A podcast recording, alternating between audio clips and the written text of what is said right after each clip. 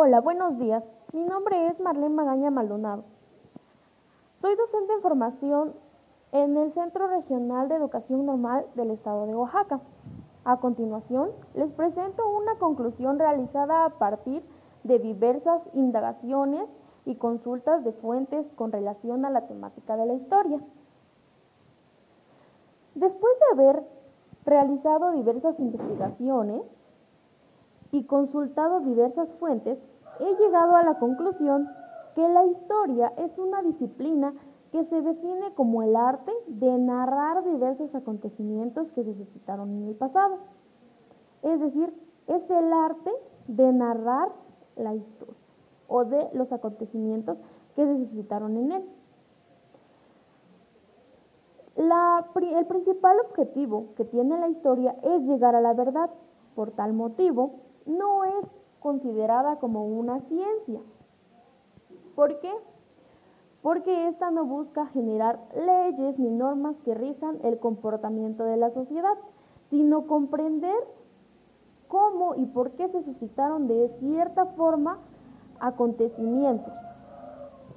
Por ejemplo, si hablamos de que en el pasado algún presidente o personaje eh, robó dinero, no significa que si esta situación se vuelve a presentar, el nuevo personaje de la actualidad también se va a robar el dinero.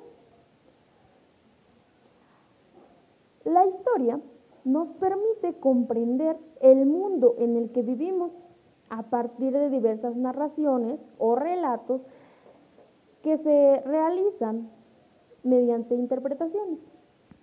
Estos relatos son interpretaciones que se generan a partir de consultar e indagar diversas fuentes, tanto primarias, que son las que no pasan por algún otro intérprete, es decir, no tiene algún intermediario, sino que esta fuente es directa. Hablamos de una fuente directa cuando nos referimos, por ejemplo, a una autobiografía, porque en ella no ha pasado algún algún intermediario para llegar eh, al investigador.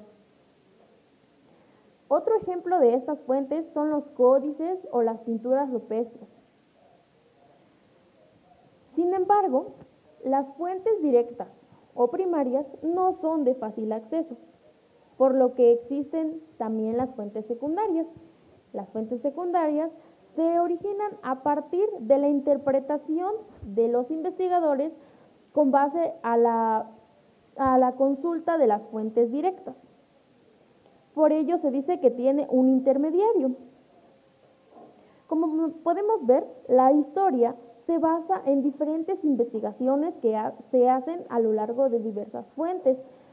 No se generan a partir de una interpretación subjetiva.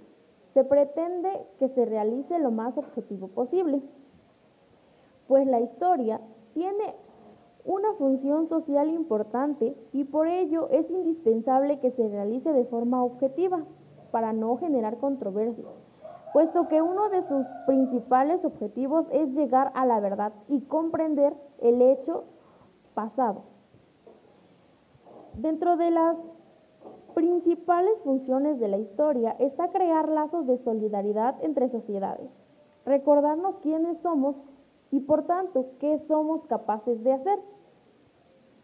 Por ello, es importante que se inicie a enseñar historia desde la educación primaria, pues de esta manera los alumnos iniciarán a comprender el mundo que los rodea, desde el nivel personal, al familiar, al local, al estatal, al nacional, inclusive hasta mundial.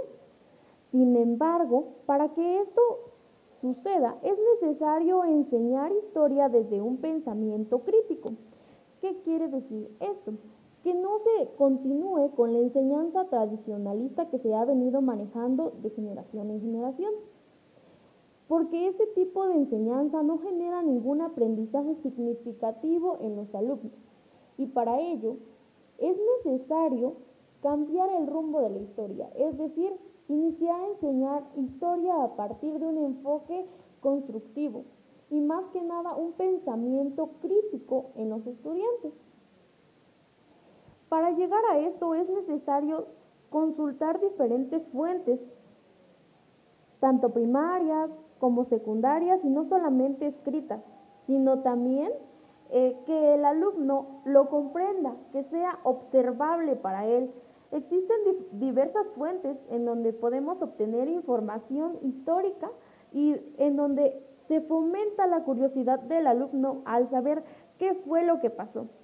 De igual manera, el profesor funge un papel indispensable para llegar a la comprensión de la historia.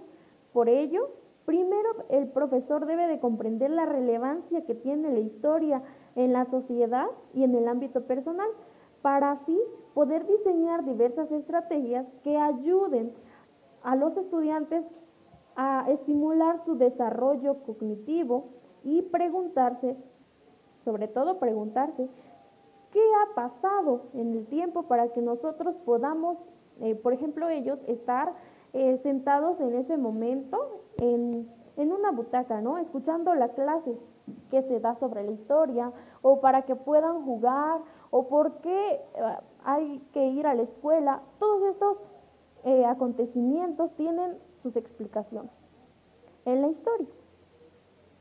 Y es fundamental que los niños se pregunten acerca de qué tiene que pasar para llegar a cierto acontecimiento, que no comprendan el mundo como un producto presente, sino que es un producto eh, del proceso pasado, de diversos acontecimientos que se suscitaron. ¿Pero por qué se suscitaron? Todo eso es importante conocerlo a partir del estudio de la historia y esto se pretende que se pueda realizar aplicando diversos eh, conceptos como los que nos presenta Belinda y Camargo, que son conceptos de relevancia, continuidad y causalidad. Por ello es necesario eh, tomar en cuenta el entorno en el que se desarrollan los estudiantes para así poder elegir contenidos y problemas cognitivos en donde esta historia tenga relevancia. Es decir, que sea importante y significativa para los estudiantes, que no solamente se queden con lo que el libro de texto dice y tal como lo dice, porque muchas veces nos presentan una historia eurocentrista en donde no tiene nada que ver los acontecimientos que se estudian en comparación con la relevancia que tienen para los estudiantes, o es decir, dentro del entorno de ellos.